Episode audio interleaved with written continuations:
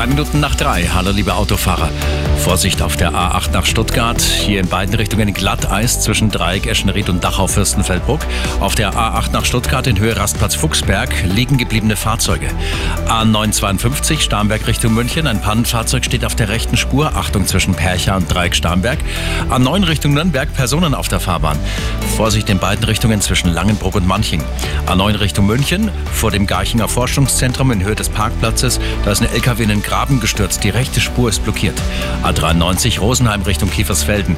Hier werden die Schutzplanken erneuert zwischen Dreieck Inntal und Reichenhardt. Und die Westumfahrung kommt noch Richtung Lindau. Ein Pannenfahrzeug steht im Kurvenbereich zwischen Dreieck Allach und Kreuzwest. Überall eine gute Fahrt für Sie. Der Verkehr mit den handgegossenen Pfannen von Pfannenhareka in